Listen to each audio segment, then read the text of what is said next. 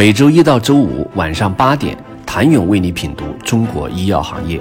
五分钟尽览中国医药风云。喜马拉雅的听众朋友们，你们好，我是医药经理人、出品人谭勇。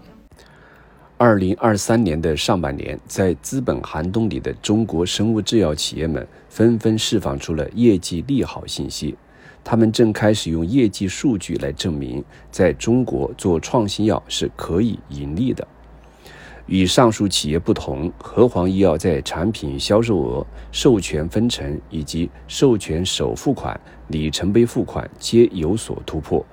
已上市产品销售额达一点零一亿美元，同比增长百分之二十五。其中，福奎替尼销售额增长百分之二十，达到五千六百三十万美元。成功纳入医保目录的索凡替尼销售额更是大增百分之七十九，至两千两百六十万美元，同时还收到了武田首付款确认二点五九亿美元。和黄医药预计二零二五年依靠公司的商业化产品实现盈利。不过，不同于上述二者较为稳健的步伐，最受关注的百济神州，如果按照相同的逻辑估算，因体量较大，与自己养活自己仍然有些距离。台前是高达七十二亿的半年营收总额，以及成功投对头的泽布替尼即将突破十亿美元大关的年销售额，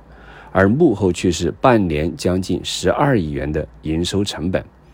超过三十四亿元的销售费用，以及高达五十八亿元的研发费用，产品收入虽然断崖式高出其他创新药企，但研发费用和销售费用也让这笔收入显得杯水车薪。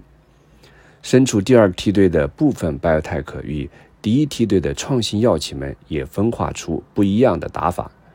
一部分在大适应症领域通过挖潜单品和有效控制销售费用和研发费用，实现营收规模量级的跃升；而另一部分则是聚焦在研发环节，商业化完全依靠授权。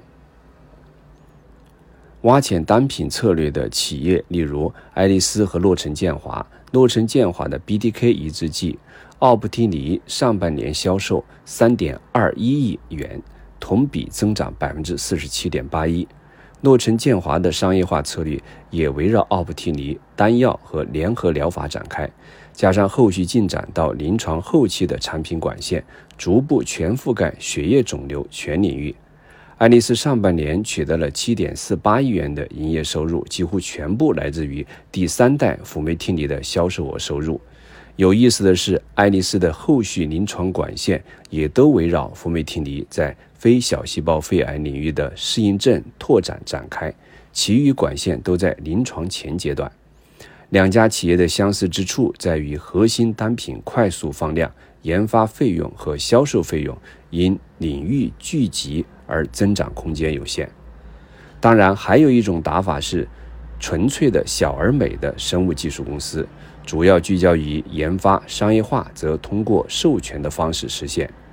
例如康宁杰瑞、科技药业等，前者的 PD-L1 恩沃利单抗上半年销售分成1.17亿元，后者在今年一月将上市申请已获受理的 CAR-T 产品泽奥基。奥伦赛注射液的商业化授权给华东医药。上半年大批量创新药企收入翻番，同比扭亏为盈的背后，是一家又一家或高调或隐秘的运营改革。当中国创新药的商业化发展进入第二阶段，如何打造良好的运营能力，才能更好地支撑公司的商业化目标，实现业务的长期可持续发展？请你明天接着收听。谢谢您的收听。想了解更多最新鲜的行业资讯、市场动态、政策分析，请扫描二维码或添加医药经理人微信公众号“医药经理人”——医药行业的新闻与资源中心。我是谭勇，明天见。